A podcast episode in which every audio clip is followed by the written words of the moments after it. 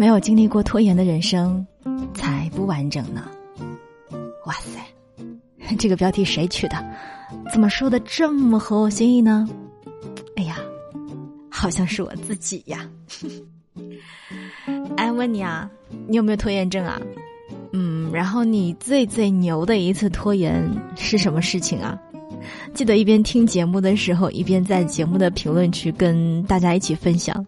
我们来比一比，到底谁拖延的更厉害，胆子更大，更懒。哎呀，今天出这期节目呢，其实不是为我自己的拖延症找一些借口，而是当我在看到我今天在节目当中想要跟你分享的这一些拖延症大师来说。像我这种一直能够卡在死线完成任务的人来说，我简直就是侮辱了“拖延症”这三个字啊！不信的话，你听我跟你说说哈。去年的这个时候，我们还在为《权力的游戏》烂尾而大动肝火。作为原著小说《冰与火之歌》的作者乔治·马丁，他不能负主要责任，至少也得负首要责任吧。你看哈，《冰与火之歌》系列的第六部《凛冬的寒风》，从二零一零年年中写完第五章之后，就一拖再拖，让全游的编剧从第六集开始就在仅有的原著基础上自由的发挥、胡编乱写。全游剧集大结局的时候，老爷子只给了一个走向，具体如何去呈现，他是拖了三年又三年。看看隔壁的罗琳婶儿。同样是七部曲，人家《哈利波特》小说不仅十年连载完，就连电影都开始拍番外了。而我们的坑王马丁，在之前透露，因为疫情隔离在山中小屋，难产的《冰与火之歌》第六本《凛冬的寒风》终于有了实质性的进展。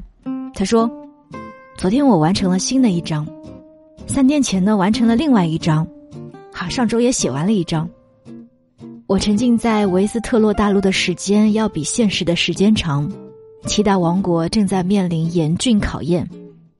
哦，那我们就二零二一年再见。还有一个人，就是打造出中土世界的托尔金，也是一个名副其实的脱稿狂魔。从答应魔界交稿到最终交付，他足足拖了有十六年。一九三七年的九月，《霍比特人》出版大卖，编辑史坦利约他明年再推出一个关于霍比特人的故事。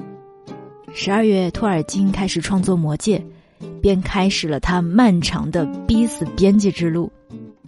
一九三九年的二月，他脱稿的理由是，好友过世留下繁重的工作，要改更多的试卷，但是保证当年六月中旬是可以写完的。一九三九年十二月，因为意外而脱稿，整理园子的时候受伤了。文思泉涌，故事越写越长，明年春天一定交稿。当编辑催稿，哎呀，你哪怕只写两三句也行啊，他就有一万种脱稿的理由：得了流感、喉咙痛，家里的水管爆了，学校工作太繁忙，书中地图太难画了，和刘易斯闹别扭。陪老婆散步，二战爆发无心写作。一九四九年写完大结局，高兴哭了，于是开始修订，修订，修订。一九五四年次年十月，《魔戒》分三部出版，并在第三部附上了作者致歉，因为直到复印，他的附录部分也没有写完。这些个脱稿的理由不禁让我想到了我之前看到的帖子，大致意思是说，跟教练说今天不去健身的 N 个理由啊，简直有异曲同工之妙。当然，我也用过一些。那比起普通的脱稿，海明威，哎呀，那就很棒棒了哈。他不仅会脱稿，他还能够要求编辑加钱。世界主义者杂志想做一本专刊，叫做《一切的未来》。邀请他写一篇描述文学未来的文章。当时海明威在古巴，还没有获得诺贝尔文学奖，只是一个知名的作家。杂志编辑飞到古巴来约稿，海明威爽快的就答应了。杂志社也特别豪爽，直接预付了一万五美金的稿费。然后就是一场脱稿噩梦。海明威拿到了钱之后，很开心的浪啊浪啊浪，稿子则一拖再拖，六个月过去了，一个字都没有交给杂志。杂志的编辑只能去找海明威催稿啊，海明威倒也是不慌，拉着编辑声色犬马，然后告诉催稿的编辑，评论类文章不是他擅长的，写小说才是，所以他愿意用小说抵债，因为他是小说家，所以小说价格更贵，得加钱。迫于无奈，杂志同意了，谁能想到拖了半年的稿，杂志反倒欠了作者一笔钱呢？哎呀，海明威真是一个平平无奇的脱稿天才呀！很多重度拖延症作家脱稿的一个理由就是，人物太多，故事太庞杂，结局真的写不完。大家熟知的酒鬼古龙就曾经说过，这篇小说里有一百多个人物，要写的太多了，可能永远也写不完。脱稿对古龙来说不只是家常便饭。有时为了脱稿，还逼着催稿的林清玄陪他喝酒，嘿，不喝就不写。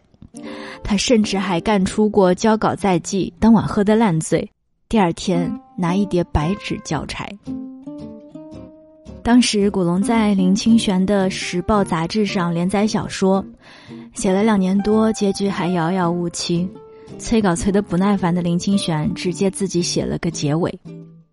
小说主角发遍武林帖。邀请了这一百多个武林人物到少林寺推选武林盟主，少林寺地下埋着炸药，所有人全部炸死了。连载中，哎呀，这一招真的是非常的好用。比如我们的坑王乔治·马丁，就曾经在被催稿催到不耐烦的时候，威胁过读者：再催就给你们这样一个结局，让那个已经出现的红色彗星去和维斯特洛大陆相撞。让一切都死掉，而我们的马伯庸老师则真实的在坑了两年的《我在江湖》中也用了这个梗：天上突然掉下块大陨石，砸死了书中的人物，全书完。哎呀，你看看，这么多创作者都有拖延症，所以我们也大可不必对自己的拖延感到太过自责，是吧？毕竟没有经历过拖延的人生，真的是不完整的呀。你说对吗？我是三 D 双双，那今天你拖延了没有啊？哎，不过说好了，如果你因为拖延被批评了，可不能怪我呀。拜拜。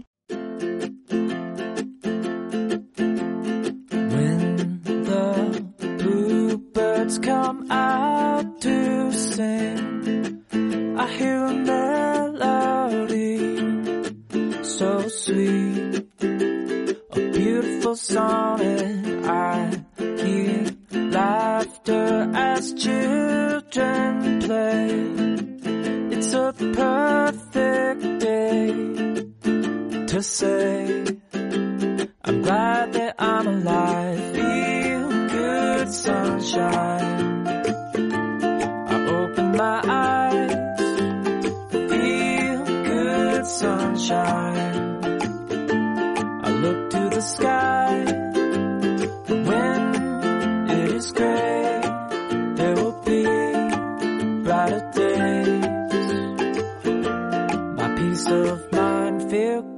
sunshine.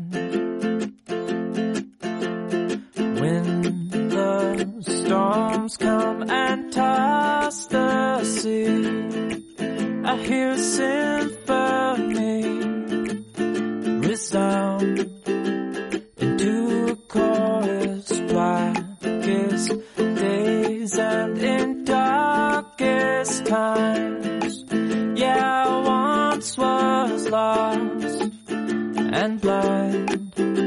But that's when I find you feel good sunshine. I open my eyes, feel good sunshine. I look to the sky when it is gray.